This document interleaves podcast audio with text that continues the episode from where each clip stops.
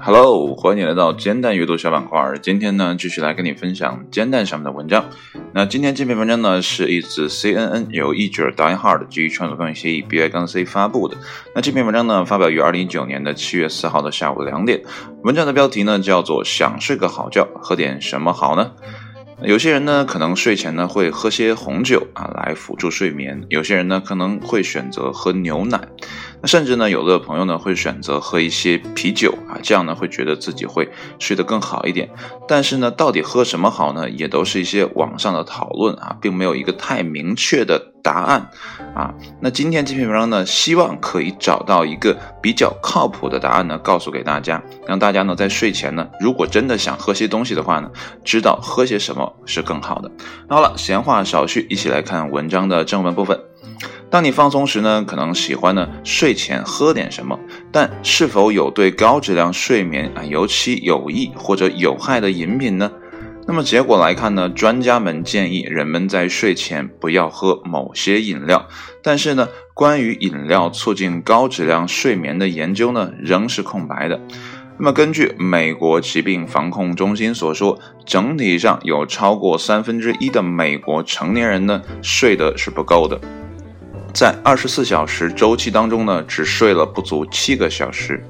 那么含有咖啡因的东西呢，对绝大多数人来说呢，绝对是不太合适的。纽约希拉丘兹大学的营养和食物研究系的助理教授 Jessica Gray Redmond 是这样表示的。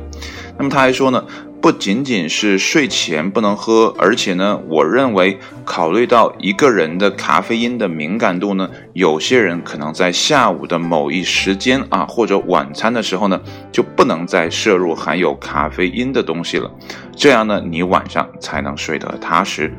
那么换句话说呢，如果你通常在下午困意来袭时呢，喝了一杯咖啡醒困，那么或许你最好能控制着喝的量。一个发表在二零一三年《临床睡眠医学杂志》上的小研究表明呢，要克制睡前六小时内的咖啡咖啡因摄入量。Redmond 的呃补充表示呢，一些遗传检测呢能帮助你判断你是否对咖啡因敏感。那么在一些特定的茶、苏打水和巧克力里面呢也有咖啡因。而且呢，虽然睡前呢喝点酒呢有些诱惑，但是呢，专家表示睡前呢最好也不要碰酒。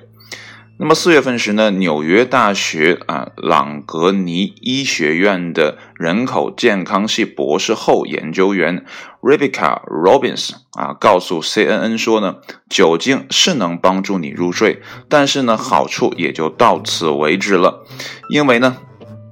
相反的，它会将你锁定在浅度的睡眠周期，让你的夜间睡眠质量呢急剧下降。那么酒精呢，会不断的把你拖出快速眼动期和深度睡眠期，导致你呢睡起来以后呢，跟没睡是一样的。Robbins 表示，至于呢什么可能对睡眠质量有帮助呢？那么一些研究暗示呢，喝牛奶或许呢能帮助你入睡，或者是呢掺有啊蜂蜜的温牛奶。那么喝牛奶呢是存在已久的建议之一了啊，Redmond 啊就是这样说的，并补充说呢，呃，牛奶是色氨酸的一个来源。那么色氨酸呢是一种氨基酸，有助于睡眠，因为呢，当它进入呃体内之后呢，立刻就会转化成两种和睡眠相关的大脑化学物质。帮助调节身体自然睡眠周期的褪黑素，以及让人放松、产生困意的血清素。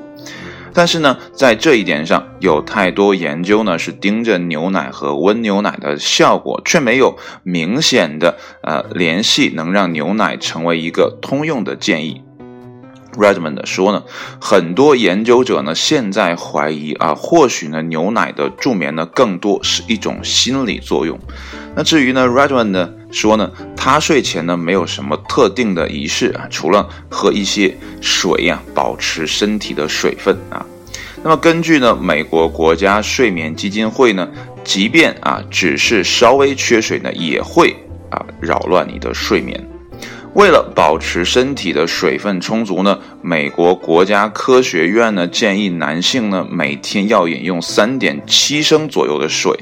呃，他最后给了一个数字哈，是十五点五杯啊，到底多大呢？大家可以去啊计算一下多大的个杯啊，然后大家呢每天都去饮用一下。而女性呢，则要饮用二点七升左右的水，那这个水量呢是十一点呃五杯。最后呢，文章呢结尾呢就是祝君好梦啊。这个文章呢整个读完了，看来呢，呃，现代的研究呢给大家的一个建议呢就是补充水分啊，这样呢可能让你在。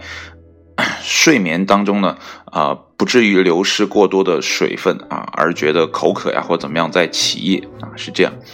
啊，最近呢，我一直在说哈，我在帮啊我姐呢去卖水哈，卖水的这个过程当中呢，我就啊不断的去查资料，我得告诉消费者说为什么要选择我们的水哈，然后呢，我就不断的去查一些像啊世卫组织啊一些科学研究，因为呢，我平时呢会比较喜欢读这些呃，你看我读的文章都是一些比较具有科学研究呃色彩的。这样呢，呃，以我的角度啊，去帮消费者来评判一个。产品，即便这个产品呢是我来售卖的，我也要先帮先帮消费者去说这个产品是真的好的啊，是符合某些的研究的啊，是起码是在现在这个时间维度上是符合现有的研究的，这样呢让消费者呢啊花这个钱呢更值得去做这个事情。然后呢，我就看世卫组织的呃一个调研，关于水的调研哈，然后他们就建议呢成人的饮用量哈啊就是这个文章最后给的差不多三点二升。到三点七升这样的一个概念。如果说你是一个重体力劳动者，或者呢是啊要在外面运动的话呢，一天的饮水量差不多要四点七升，男女都是一样的。如果你的流汗量很大的话，所以我们人体呢差不多百分之啊七十到八十呢都是由水来构成的。那随着你的年龄的增长呢，你的水分呢是越来越少的，啊。虽然现在很多人说啊，女人是水做的，男人是泥巴做的，但实则上呢，每个人都是用水来构成的。如果我们人体的水分的呃流失的太大的话呢，就会得一些疾病。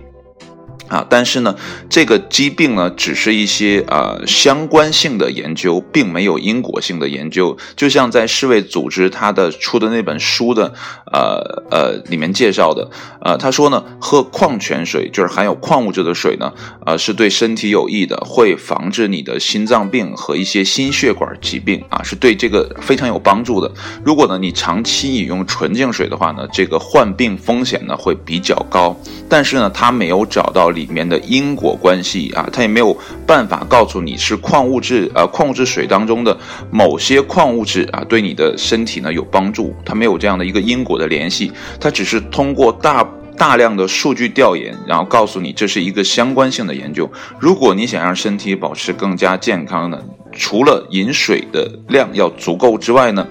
选用更好的、更具品质的呃矿物质水呢，对身体啊也是更有帮助的。那很多人就会呃纠结说，我喝自来水这么多年也没有什么啊不良的表现，对不对？但是呢，这个东西你没有办法在自己呢身上同时做实验，就你没有办法让一半的自己呢去喝自来水，另一半的自己呢去喝矿泉水，然后同时呢去得到一个呃。左右正伪的啊，这样的一个结论你是得不到的。所以呢，根据现有的，我一直在强调，就是现有的研究呢，喝矿物质水确实对身体是有益的。所以呢，我觉得我现在自己做的卖水的这个工作呢，还是呃，怎么讲，是在帮助别人的。呃，我现在的口号呢，我也在自己的朋友圈发，就是每天八杯啊，什么水，然后呢，啊，舒服一整天。我觉得这个是有道理的。因为你只有水量充足之后，你整体的感觉才会很好。我之前呢，可能一天都喝不上，呃，两三杯水，就尤其。呃，去年那个时候，一个人在家的时候，没什么事的时候，基本不会想起喝水。但后来查完一看啊，就是我自己在呃做这个水的时候呢，要去研究、去学习嘛。你看当时的自己真的是太傻了。所以呢，现在基本上每天呢，呃，会喝两升到呃二点五升的水，因为我觉得喝三升水可能我我还不太适应。所以呢，我要一点一点的把这个水量补回来。呃，补充完水，感觉确实比之前呢。要舒爽那么一点点哈，但是呢，并没有太明显的改变，这个需要一个长期的过程，啊，就不可能说你吃药就立刻就好吧，所以要一点点来，呃，所以我现在觉得，呃，做棒球和做水的这个推广哈，或者说让大家认识到水的这个重要性呢，我觉得，呃，有点一样重要啊，都是在帮助别人，呃，去了解一个事物的好处，我觉得这个，呃，是我现在比较认可的一个方向，所以呢，这篇文章读完之后呢，啊，文章的。结尾呢，也给出了一个相对的靠谱的一个呃结果啊，就是多喝水。然后呢，这个酒精呢，确实只能帮你入睡，到此而为止了。文章也说了，它不会在睡眠周期里让你睡得更舒服啊，这样是不会的。所以呢，大家这个时候就要思考一下，如果你睡眠真的出现了问题的话，是不是水量不足啊？如果呢，你每天都要靠安眠药啊或者其他东西来。入睡的话，长期以往对身体呢，绝对是一个很糟糕的状态啊，所以最好呢，还是通过改变一点点的生活习惯，然后呢，适当的把水量补上来啊，这样呢，我们的身体呢，才能慢慢的趋于正常。那好了，今天的文章呢，就跟你分享到这里，谢谢你的收听，我们下期节目再见，拜拜。